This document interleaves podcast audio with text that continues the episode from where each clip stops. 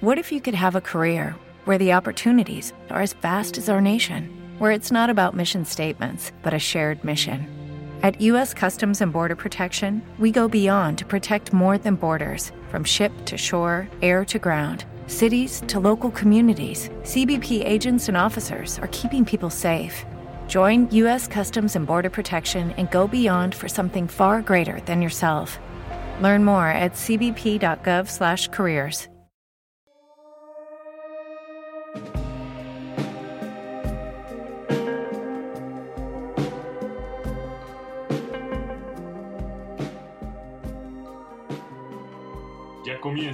Conspiración a la Mesa.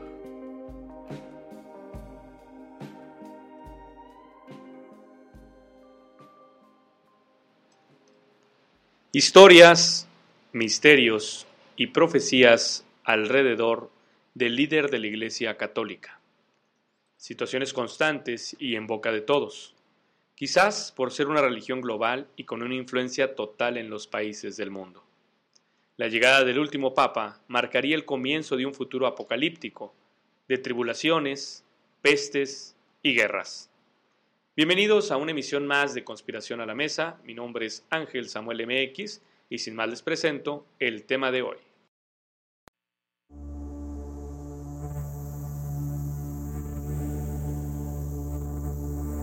Nuestra conspiración es...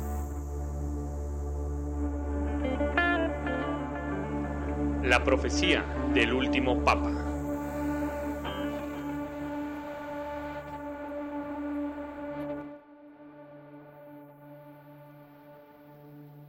Comenzamos esta conspiración presentando primero a las personas que nos acompañarán en este episodio.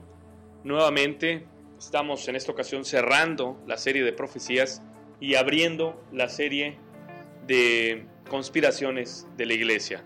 Así que doy la bienvenida a Juan Francisco y a Daniel que nos acompañan en este episodio una vez más. Ya nos han acompañado en episodios anteriores y juntos develaremos los misterios alrededor de las profecías que indican la llegada del último Papa y lo que vendrá después. Bienvenido Juan Francisco Paco, ¿cómo estás? Bien, eh, buenas noches, pues ya aquí listos para hablar un poquito acerca de lo que es la profecía del último Papa. Muchas, muchas gracias por la invitación de nueva cuenta y esperamos a ver qué, qué podemos aclarar o qué podemos sacar de esto. Daniel, bienvenido. ¿Listo para abordar esta última conspiración sobre el último Papa? Hola, buenas noches, buenas noches a ustedes, buenas noches a nuestros oyentes. Claro que sí, vamos a, a develar esos misterios en cuestión de, la, de las profecías que corresponden al último Papa. Vamos a empezar. Bueno, iniciamos la conspiración del día de hoy, pero bueno, antes de avanzar te recuerdo que este podcast es ilustrativo, platicaremos al respecto y te daremos más fuentes para que busques y te hagas tu propia opinión. La información que te presentamos está basada en autores y libros, y no en ideas locas leídas en Facebook, Twitter o Reddit. Comenzamos. La profecía del último Papa realmente tiene su origen en un documento que publicó en 1595 un benedictino llamado Arlondo de Huión, dentro de una historia precisamente de la orden a la que pertenecía, la orden benedictina.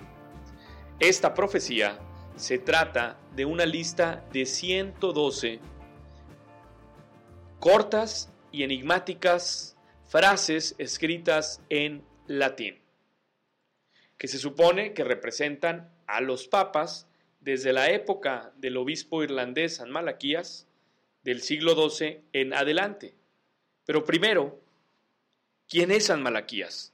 ¿Cómo se origina o cómo llega este hombre a desarrollar una profecía tan impactante que habla de los papas que llegarán al poder? Adelante, Paco, platícanos.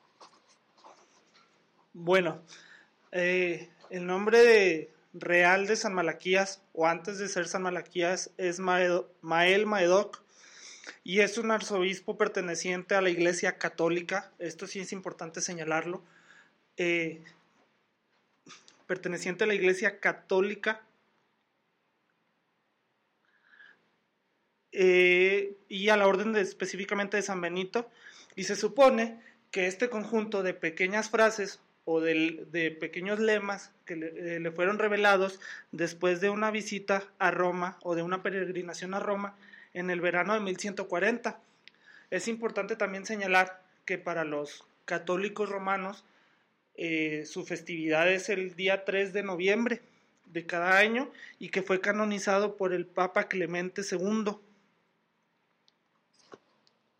Ok, entonces estamos hablando que esta profecía emana directamente desde la Iglesia Católica. Estos lemas, al parecer, indicaban con una frase a los futuros papas que ocuparían, bueno, el papado o que ocuparían el liderazgo de la Iglesia Católica. Pero, ¿cuáles son esos lemas? ¿Tienen a la mano, por ejemplo, alguno de ellos para tratar de ver a qué se refieren estas, estas frases del último Papa? Daniel. Como bien lo mencionas, son 112 frases que corresponden a cada uno de los papas a lo largo de la historia. Por ahí podemos poner muchos ejemplos en cuestión de cada uno de ellos. Aquí tengo alguna, por ejemplo, podemos ver a... Vamos a empezar con algo relativamente cercano. Juan Pablo I. Su frase era de meditate lunae, el cual el significado sería de media luna. Él fue elegido en 1978 y murió al mes siguiente. Se llamaba Albino Luciani. A final de cuentas, la relación que se muestra en torno a la frase de San Malaquías es de que decía de luz blanca. y había nacido en la diócesis de Beluno, de latín de Bella Luna, todo relacionado a final de cuentas con este astro, con la luna. Además de que la noche en que murió Juan Pablo I, la luna estaba precisamente en esa fase, en la de media luna. Murió tras un eclipse precisamente de la misma, de la luna. Y, por, eh, como dato adicional, su nacimiento, su ordenación sacerdotal y su ordenación episcopal ocurrieron en noches precisamente de media luna. Ok, bueno. Antes, antes de escuchar el siguiente lema o la siguiente frase, hay que recordar que también alguien les da esta interpretación. Es decir, indagando la historia, se trata de acoplar el lema a, a por qué se puede asociar en este caso a este papa. Además de que pues, se cuentan históricamente y ese sería el que pertenecería al número de papa que ocupa en este caso Juan Pablo I, que antecedió a Juan Pablo II. ¿Alguno otro que, tengamos por ahí a la mano, Paco? ¿Algún otro lema? Eh, bueno, sigue el Papa Juan Pablo II también, por ejemplo, que su frase es de labores solis, de la fatiga o trabajo del sol. Es uno de los pontificados más largos para la Iglesia Católica y tiene, bueno, es recordado también el Papa Juan Pablo II porque después de Pedro o de San Pedro ha sido el Papa que más tiempo ha durado en el, en el cargo. Ok, bueno, y estos para nosotros vendrían a ser los más recientes de acuerdo a nuestra época. También por ahí está eh, Juan Pablo, digo, perdón, Benedicto XVI. ¿Qué es lo que dice de Benedicto XVI? Benedicto XVI, a final de cuentas, un papa ya mucho más reciente, pasado al que tenemos en el, en el presente actual. Su frase era Gloria Olivae, que significa la gloria del olivo. Esto corresponde a que él fue bautizado en un sábado de gloria, haciendo referencia precisamente a los olivos, que además contiene el escudo de la orden de los mismos benedictianos, por la cual el, cardenal Ratzinger eligió el nombre de Benedicto. Ok. Ah, también nos habla, por ejemplo, de algunos otros papas, mencionando Flor de Flores al Papa Pablo VI, y ahí la asociación era que su escudo contenía una flor de lis, es decir, la flor de las flores. Volvemos a lo mismo. De acuerdo a lo que nos dicen Daniel, a lo que nos dicen Paco, estas son interpretaciones que surgen basados ya sea a la historia de estos personajes, a su escudo de armas, a su origen, pero hay otras más que tengamos por ahí, eh, Paco, antes de llegar a, esa última profecía, si va a haber un 112 o un 113 o, o las controversias que existen al respecto? Pudiera estar, estar también la del Papa Pío IX, que es conocida como Cruz de Cruce o Cruz de Cruz, ya su traducción al, al español. Y el nombre del Papa eh, fue el Papa número 255 para la Iglesia Católica y último soberano de los estados pontificios, que su reinado, su pontificado duró 31 años, 7 meses y 22 días. Aquí, por ejemplo, bueno, para no confundir al auditorio, fue el Papa 255 de la Iglesia. Entonces, aquí podríamos decir, pero ¿por qué si es el 101 según Malaquías? Bueno, esto se refiere a que la profecía de San Malaquías inicia desde, el, desde que él estaba en vida y desde que se escribe esta profecía. Entonces, el primero es de acuerdo a San Malaquías. Eso no significa que el primero que haya predicho haya sido eh, San Pedro, por ejemplo, sino que se refiere a los papas a partir de su vida. Entonces, para San Malaquías es el 101, pero para la Iglesia Católica vendría a ser el 255. Y estamos hablando del Papa Pío IX. Pero bueno, hay un Papa 112 y aparentemente es el Papa Francisco, el que actualmente está. Hay una controversia, nos platicaba Paco al inicio, bueno, previo a iniciar el programa, sobre que hay otro papa, es decir, no sería el último, pero ¿qué, cuál, es esta controversia o de qué trata a grandes rasgos, Paco? Pues sería el hecho de que no terminan por ponerse de acuerdo, primero, en quién escribió la profecía. ¿Por qué? Porque muchas personas dicen que fue el propio San Malaquías quien escribió estos pequeños lemas o estas frases después de, como les, les repito, eh, una peregrinación a Roma y como resultado escribe esto, se lo entrega al, Papa Rigente en su momento para calmarlo en sus tribulaciones, pero bueno, y hay quien más dice que no fue San Malaquías, que fue otra persona completamente ajena a San Malaquías, y que se escribieron muchísimo tiempo después de la muerte. As a new Western Union customer, you can enjoy a $0 transfer fee on your first international online money transfer. Send money to your family and friends back home the fast, easy, and reliable way. Visit westernunion.com or download our app today to get started, and your first transfer fee is on us. FX gains apply, not available for credit cards and transfers to Cuba. Services offered by Western Union Financial Services Inc. and MLS 906983 or Western Union International Services LLC and MLS 906985. What if you could have a career where the opportunities are as vast as our nation, where it's not about mission statements, but a shared mission? At U.S. Customs and Border Protection, we go beyond to protect more than borders from ship to shore, air to ground. Cities to local communities, CBP agents and officers are keeping people safe. Join U.S. Customs and Border Protection and go beyond for something far greater than yourself. Learn more at cbp.gov/careers. El propio San Malaquías, entonces como no termina, terminan por ponerse de acuerdo, no saben si son exactamente 111 o 112 papas los que predice San Malaquías. Bueno, hay que destacar, por ejemplo, que San Malaquías muere en 1148, en el año 1148, y esta, este libro o este listado se publica en 1595. Ya decíamos, hubo un autor de, de nombre Arnoldo de Guión, que es el que las publica, diciendo que son las que rescata de San Malaquías. Y aquí hay una primera controversia.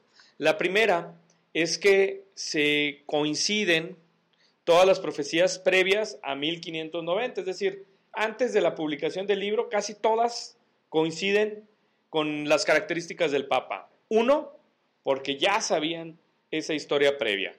Según un estudio de, que se publicó, se repasó cada una de estas profecías y el 95% de las profecías previas a 1590, es decir, previas a la publicación oficial de este libro, todas esas, de acuerdo al 95%, se aciertan claramente. Solo el 5% de esas profecías previas o de ese lema previo tienen eh, una idea vaga o dudosa.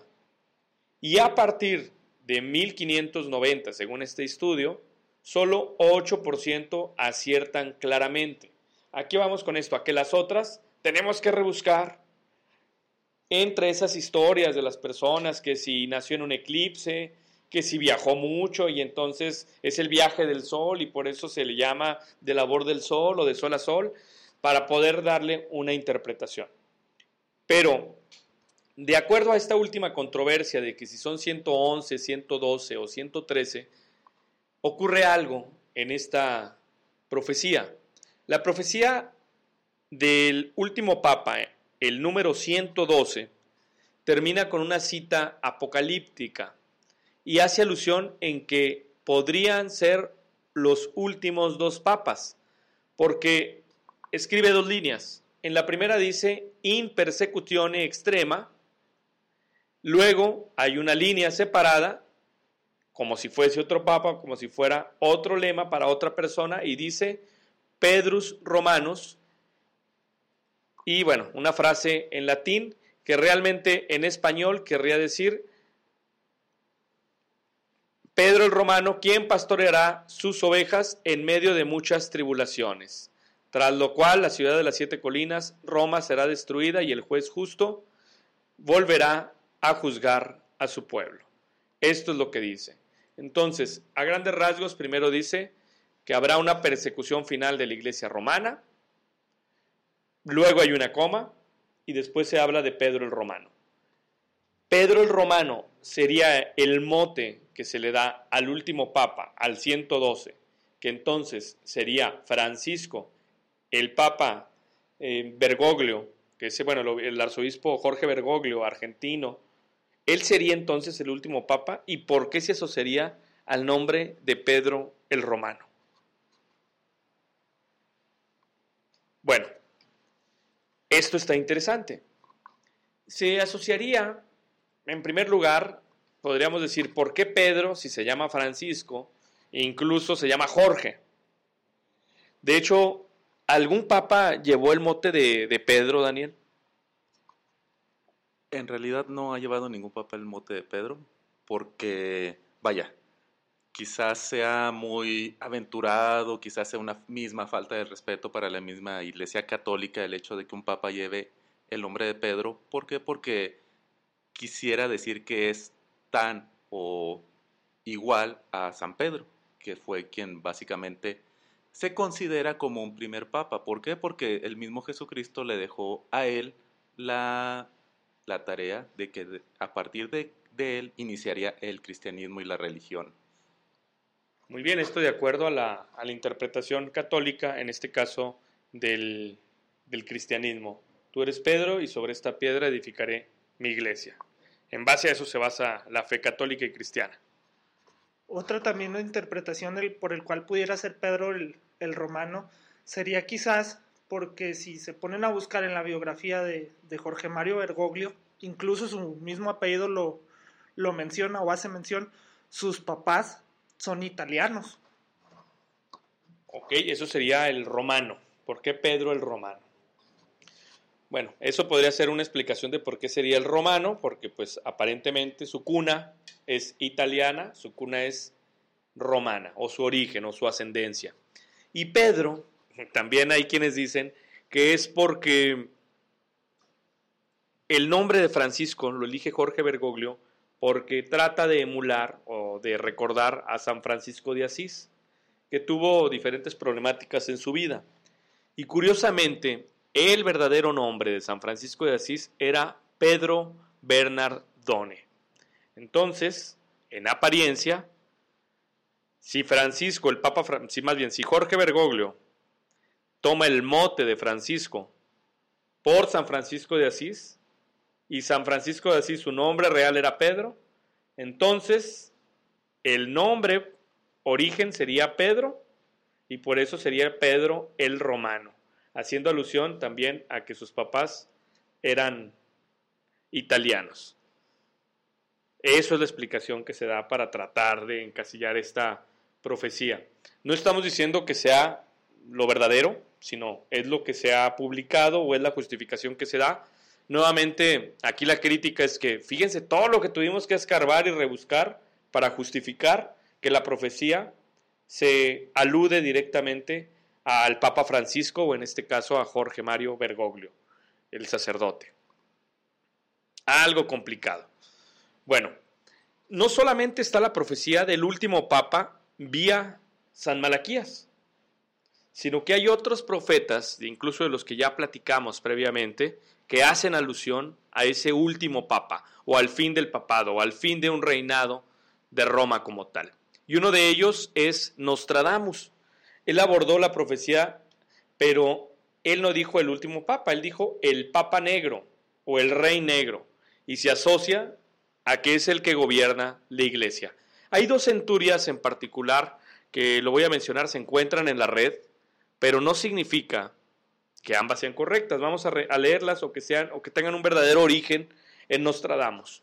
Una que se divulga por ahí dice lo siguiente, al principio habrá enfermedades mortales como advertencia, luego habrá plagas, morirán muchos animales, habrá catástrofes, cambios climáticos y finalmente empezarán las guerras e invasiones del rey negro. Esto es lo que dice Nostradamus según el Internet. Indagando, recordemos, el objetivo de conspiración a la mesa es mostrar, develar, destruir conspiraciones o ponerlas en tela de juicio y que en conjunto y de manera personal usted que nos escucha decida si esto es real, es mentira o si lo cree o no lo cree. Lo que encontramos sobre esta profecía es que no aparece en ninguna de las centurias de Nostradamus. Por ahí en el episodio de Nostradamus les dimos algunas fuentes para consultar este listado de, centurias y algo que es cierto es que esta no aparece. Incluso a simple escucha podríamos decir que ni siquiera es de Nostradamus. Recordemos la forma en la que escribía Nostradamus, que era una forma rebuscada, con un número de letras determinado, en cuatro versos que integraban diferentes centurias. Pero, ¿qué decía la centuria o la siguiente centuria que al parecer sí hace alusión y que sí pertenece a Nostradamus? La siguiente centuria decía, clero romano, el año 1609, en la cumbre del año será elección, de un gris y negro de la compañía salido, que nunca fue tan maligno. ¿Qué opinan de esta profecía? A simple escucha, sí parece de Nostradamus. De hecho, esta podríamos decir que es la verídica, que se refiere en este caso a ese, entre comillas, papa negro, y se encuentra en la centuria número 10 de Nostradamus. En este caso, esta sí corresponde a Nostradamus, se ve incluso a simple escucha, como lo decíamos, que se asocia a él. Pero ¿por qué decíamos o, o creemos entonces que este papa tendría que ser negro? ¿Y qué significará eso de la compañía Bueno, a final de cuentas el significado que se le da en cuestión de la compañía salido corresponde a que proviene de la compañía de Jesús. Es un papa jesuita. A eso corresponde ese, esa interpretación de esta centuria que correspondería con Francisco. Además de que, bueno, yo no lo tengo corroborado y seguramente ustedes compañeros lo tendrán mejor este, visibilizado. Yo había escuchado que en cuestión de los jesuitas su líder final de cuentas parece que viste de negro, lo cual corresponde con que sería un papa negro, no de piel, no de raza, sino tanto en pensamientos como en su vestimenta. Bueno, en efecto, los jesuitas visten de negro.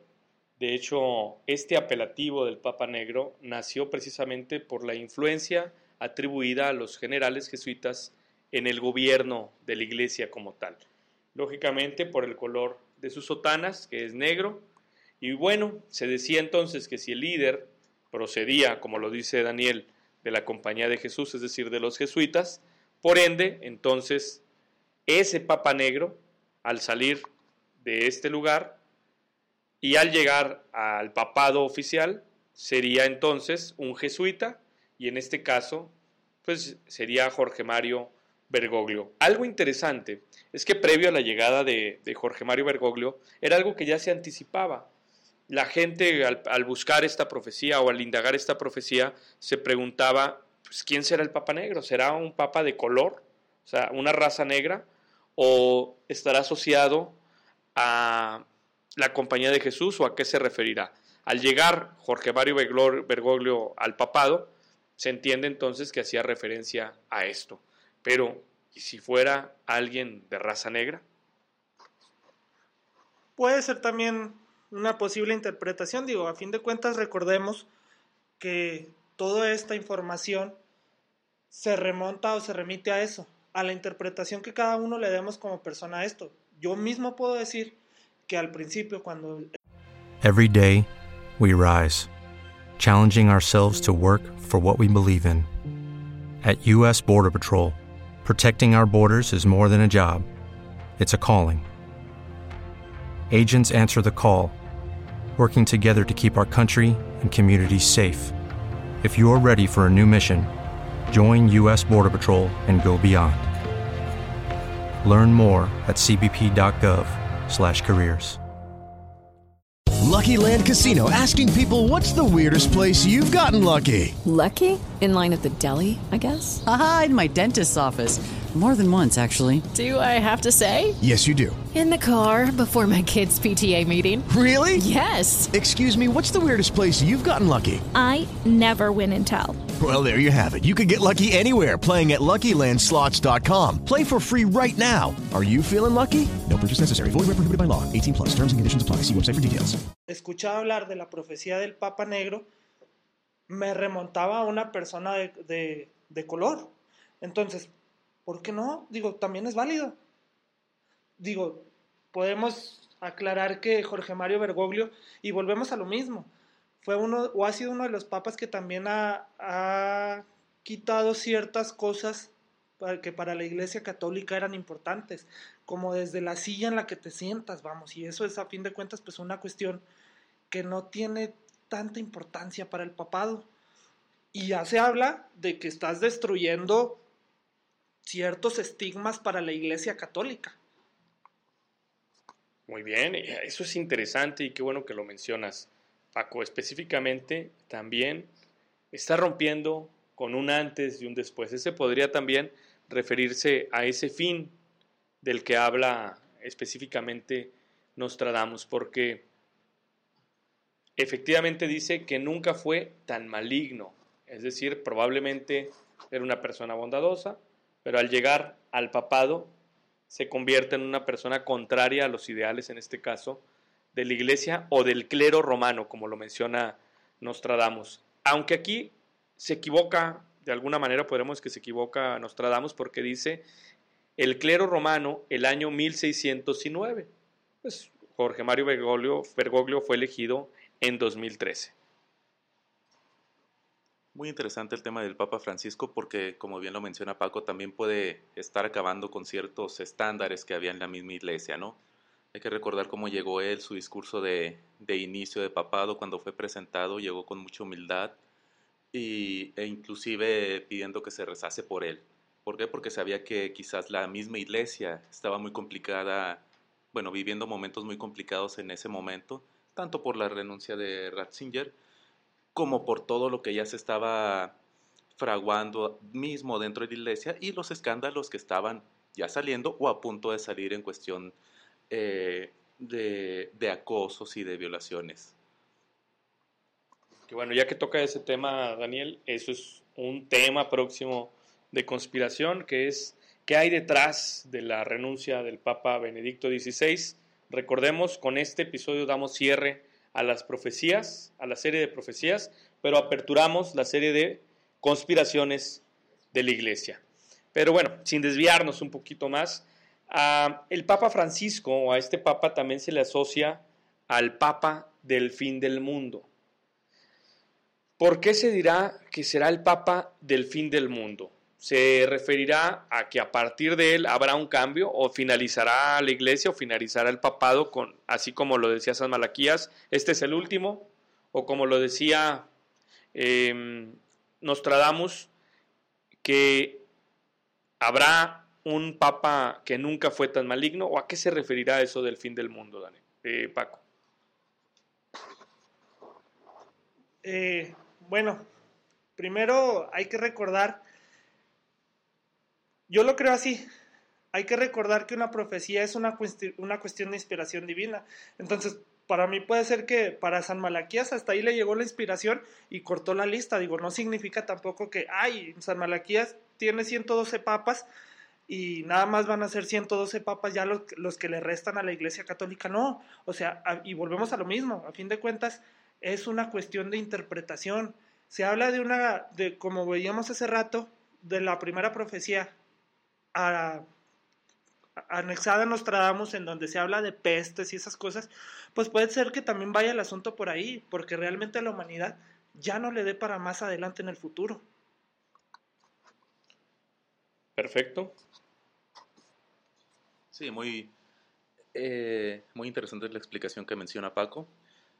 El Papa del fin del mundo quizás puede también referirse a cuestión de, como ya lo comentaban, el final de la Iglesia Católica como tal, quitando dogmas, quitando lujos, quitando este, presunciones. Quizás es un Papa humilde que busca de nuevo conectar con los feligreses, con la, con la población en general, porque sí, a final de cuentas la Iglesia Católica Cristiana ha perdido muchos adeptos por todas las situaciones que, que se han presentado en, en cuestión de escándalos y en contra de, de, ellos mismos, a final de cuentas financieramente, porque el Vaticano también es como un banco, maneja muchísimo dinero en cuestión de que pueden estar robando o dándose lujos que quizás podrían ayudar para la misma población mundial en general. Pero bueno, a final de cuentas, yo, mi interpretación de Papa del fin del mundo es como lo dijo el mismo Francisco en su, en su presentación, que fueron hasta el fin del mundo por él, refiriéndose a que es un Papa argentino, que es el primer Papa venido del continente americano y bueno, en este caso de Latinoamérica, refiriéndose a que tuvieron que elegir un Papa de esas, desde esos países, desde esas latitudes, para poder ir limpiando un poco y mejorando la Iglesia Católica y lograr, como, como mencionaba, ese acercamiento de nuevo con las personas. Y a fin de cuentas también, Dani, eh, romper con el estigma de que un papa nada más tenía que ser italiano, ¿no? Digo, volvemos a lo mismo. Jorge Mario Ergoglio, en, en muchos de los sentidos, ha sido un papa que ha roto con, con, muchos estigmas, con muchos estándares que para la Iglesia Católica eran importantes. Entonces también puede que se le atribuya por eso el mote del Papa, el, el Papa del fin de la Iglesia Católica, a fin de cuentas. Es decir, puede, puede tener, como decíamos, diferentes interpretaciones y volvemos a lo mismo de las profecías. Eso es lo malo de las profecías. No, las interpretamos, les damos nuestro propio punto de vista. Yo les puedo dar la razón a los dos en ese sentido. Mm, y en efecto, a lo mejor lo que podría tomar más sentido de manera más coherente es lo último que comentaba Daniel sobre que viene de la última región del mundo. Aprovechando por ahí hace tiempo tuvimos un mensaje de una persona que nos escribía desde la región de los lagos en Chile y que precisamente me llamó mucho la atención, ahorita lo estoy recordando, que mencionaba en, en ese saludo que nos hacía llegar Saludos desde el sur del mundo. En efecto, la gente que vive en esa zona, así lo conocen, el final del mundo, es la parte final. Está más abajo incluso que África, está más, cerca de la Antártida. Entonces, sí, la, la gente que vive en esa región lo asocia específicamente a que es la última punta o la punta final del mundo. Por ahí podría asociarse también esta profecía o, este mote que se habla de que es el Papa del fin del mundo. También, por ahí es otra de las futuras conspiraciones, sobre los secretos de la Virgen de Fátima. ¿Qué ocurre con los secretos de la Virgen de Fátima? Brevemente platicamos o contextualizamos. En Portugal, a inicios del siglo XX, se le aparece a tres hermanitos, a tres niños, aparentemente la Virgen, en una zona me parece que se llamaba Fátima como tal, por eso la Virgen de ese lugar. Y la Virgen les da tres secretos. A la mayor de ellas, o con la mayor de ellas, llamada Lucía, que posteriormente se hace monja, le da a conocer estas tres visiones del fin de los tiempos a través de tres secretos. Se dice que Lucía lo que hace es acercarse, en este caso, a diferentes papas, siendo el Papa Juan Pablo II, ya cuando es muy mayor, Lucía a quien le revela estos tres secretos. No los voy a mencionar ahorita porque pues, estaríamos arruinando una futura conspiración, pero vamos a leer brevemente de qué trata el segundo secreto. El segundo secreto se asocia al final de la Primera Guerra Mundial, el comienzo de la Segunda, y que además en ese, en ese secreto decía, Dios va a castigar al mundo por sus crímenes por medio de la guerra, el hambre y las persecuciones a la iglesia y al Santo Padre. Incluso se decía que esa profecía se cumplía con el atentado que sufre Juan Pablo II eh, en el Vaticano, arriba de su papamóvil o de este vehículo que lo transportaba y que lo llevó a estar en riesgo de muerte por ser un atentado como tal y pues aparentemente pues esto no había ocurrido previamente. Pero el tercer secreto habla de cuestiones que tienen que ver específicamente con una tribulación de la iglesia. ¿Qué es una tribulación? Bueno, problemáticas dentro de la iglesia católica. De acuerdo con Lucía, la Virgen le describió un ángel con una espada de fuego en la mano izquierda, pidiendo penitencia con una fuerte voz, y al Papa, con varios clérigos, escalando una montaña y siendo matados los clérigos, los clérigos junto al Papa, después por las balas y las flechas de los soldados. Bajo los dos brazos de la cruz estaban dos ángeles, cada uno con una jarra de cristal en las manos, recogiendo en ellos la sangre de los mártires. Esto es lo que dice Lucía, la niña a la que se le reveló el secreto o los tres secretos de la Virgen de Fátima. ¿Y a qué se asocia esta posible profecía? Muy probablemente al Calvario que se está viviendo Hoy en la iglesia, en todas partes del mundo, hay sacerdotes acusados de pederastia, hay sacerdotes acusados de abuso y de poder y abuso de lavado de dinero, incluso el Vaticano como tal. Es decir, se están haciendo investigaciones muy grandes alrededor del Vaticano, alrededor de su dinero, de su orden religiosa, de sus formas de proceder, que incluso, bueno, esto podría ser incluso una de las razones por las que renunció Benedicto XVI, aparentemente para no ensuciarse las manos, porque no aceptaba esa forma y porque él no se sentía capaz de tomar esa encomienda. Sin embargo, ¿qué relación tendrá esto con el último papa? ¿Realmente se referirá a esa problemática que vive la iglesia actualmente? Francisco será ese sacerdote, ese papa que encabece a los sacerdotes hacia el matadero según lo que dice esta profecía, o será algo más metafórico en relación a todas esas problemáticas que está viviendo la iglesia actualmente. No lo podemos saber, no lo develaremos ahorita, eh, se entra en, se cruza más bien esta profecía con lo que estamos hablando del último papa. Pero ustedes, ¿qué piensan del Papa Francisco? ¿Realmente será el último papa? ¿Qué opinas de él, Paco? ¿Qué impresión te da este sacerdote Jorge, Jorge Mario Bergoglio? No, yo sí soy un poquito más sentimentalista. Si a mí me preguntan, para mí una figura de, amor, de humildad, este, fue el, Papa Juan Pablo II en toda su expresión. Eh, si bien, digo, a fin de cuentas, vuelvo a lo mismo que hemos insistido durante toda la transmisión de este programa, Jorge Mario ha sido un, papa, un sacerdote que ha roto con con varios estigmas de la iglesia. Yo me quedo completamente con, el trabajo de, Juan Pablo II y que como lo decía yo cuando me tocó explicarlo, eh, pues ha sido uno de los, de los papas que más ha durado en el pontificado después de San Pedro. Creo que nada más ha sido San Pedro, el Papa Juan Pablo II y otro papa, que de momento no recuerdo cuál fue. Pero te digo, yo sí soy un poquito más sentimentalista y me quedo completamente con la imagen del, del Papa Juan Pablo II, así es que para mí Juan Pablo II fue el último papa o, el, esa figura de autoridad eclesiástica, vamos, de, de, persona.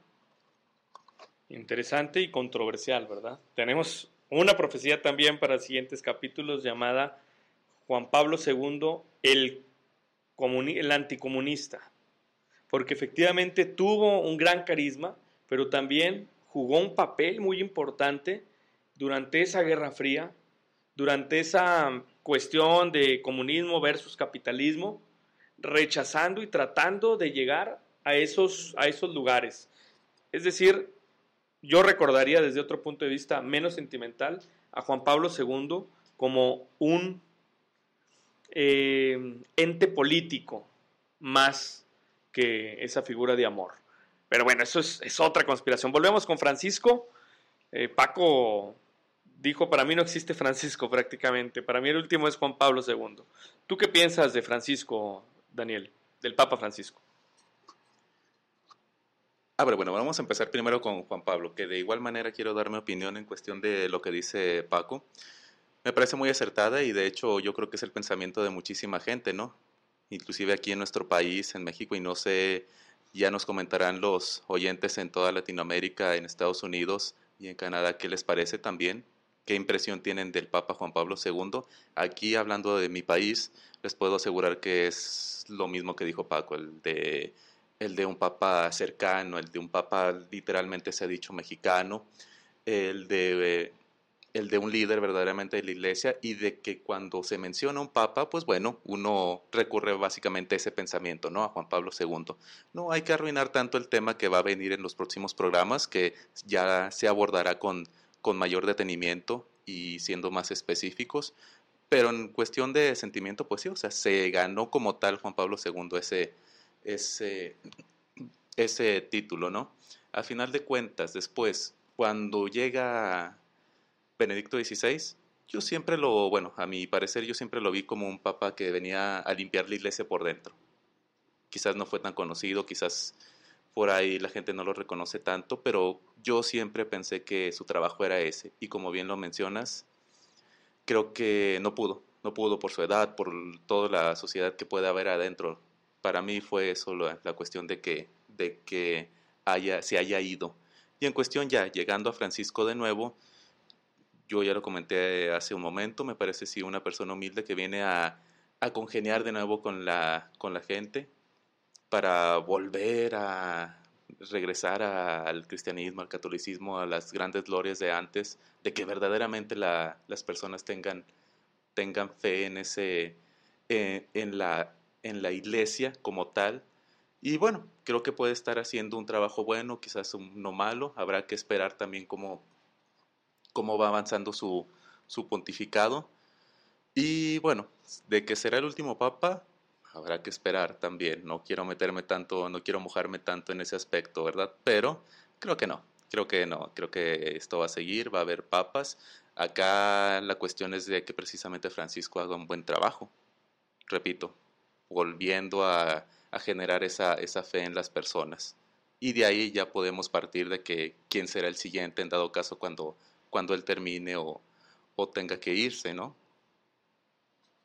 Muy interesante ambos comentarios. Por un lado, uno sentimentalista y humano, y por otro lado, otro un poco más frío, el, el análisis que hace Daniel, partiendo incluso desde Juan Pablo II hasta llegar a Juan al Papa Francisco. Y es importante mencionarlo desde esa perspectiva, porque a lo mejor los que crecimos, porque son muchas generaciones las que crecimos con el Papa Juan Pablo II como figura de la Iglesia, tenemos esa idea de líder religioso. Y a partir de esa idea se compara a los otros. Y sobre Francisco ha habido diferentes interpretaciones o matices, así como los hubo con Benedicto. Por ejemplo, de la vida de, Juan Pablo II, volviendo a Juan Pablo, eh, se hablaba de que luchó a favor de Polonia durante la guerra como víctima. Y por otro lado, veíamos a Benedicto XVI que luchó a favor de Alemania en la guerra, por el lado de los nazis.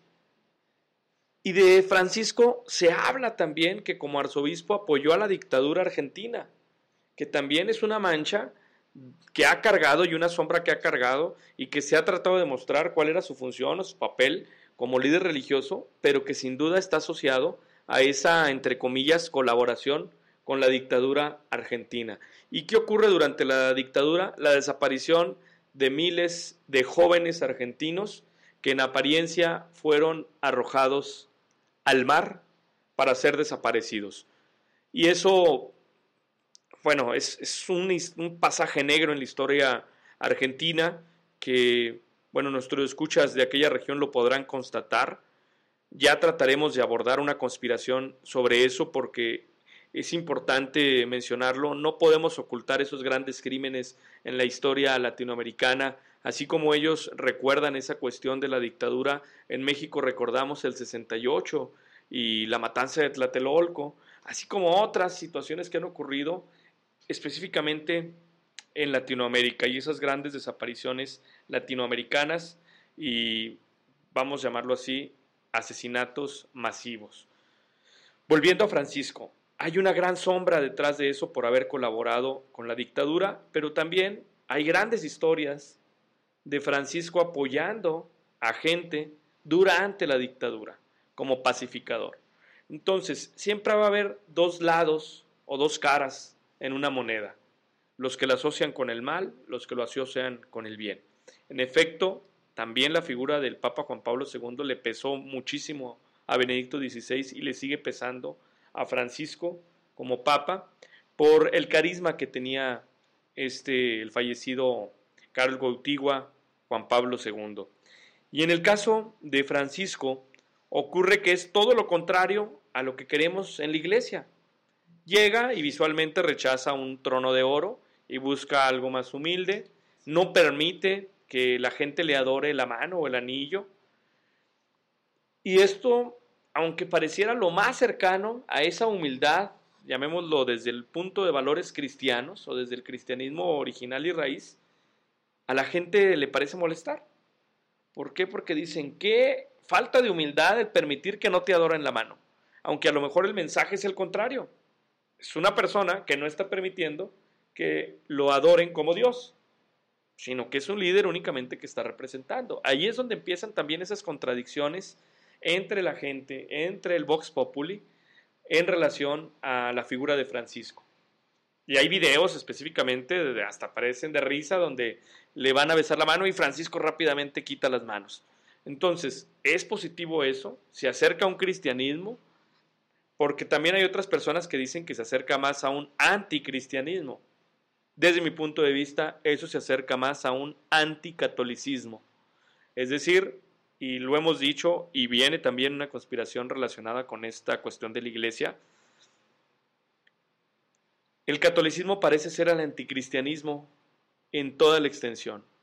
Muchas de las cosas que se expresan en la Biblia o que expresan incluso otras corrientes o variantes del cristianismo, la iglesia las hace propias, como a su favor en lugar de ser contrarias.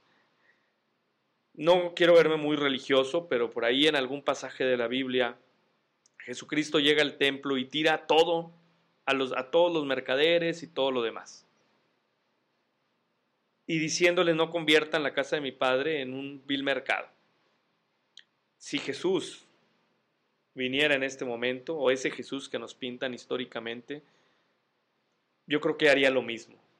Y volviendo a Juan Pablo II, con esto cierro, esto iba a aparecer en una de las conspiraciones previas, pero me ocurrió algo muy similar hablando de este tema. Cuando muere Juan Pablo II, no quiero ahondarme más, pero voy a contar esta anécdota. Cuando, vino Juan cuando muere Juan Pablo II, años después vinieron a todas las comunidades o a todas las diócesis o arquidiócesis o regiones donde tiene poder la iglesia, las reliquias de Juan Pablo II. Yo, como ferviente católico de ese momento, asistí a, ver esas reliquias. Fue en la catedral de la ciudad donde, donde vivimos, pero no entré a verlas. Me acordé de ese pasaje bíblico que les comento, porque había estampitas de Juan Pablo II, eh, medallitas de Juan Pablo II, estaba repleto de vendedores ambulantes. No, no me considero ahorita ni anticatólico, ni anticristiano, ni nada, pero para mí fue recordar la historia de Lutero cuando va a visitar las reliquias de Juan el Bautista en Roma y se da cuenta que hacen eh, todo un merchandising en relación a, estas figuras religiosas y que a fin de cuentas, vuelvo a lo mismo, la doctrina cristiana diría eso está prohibido, eso es contrario a lo que él promovió. ¿A qué voy con esto? A que eso que hace la Iglesia Católica realmente sería anticristiano o anticrístico. Realmente dejamos esta pregunta sobre la mesa. ¿Francisco es lo más cercano a un anticristo o será lo más cercano a un anticatólico? Con eso cerramos el episodio de hoy. ¿Será el último papa?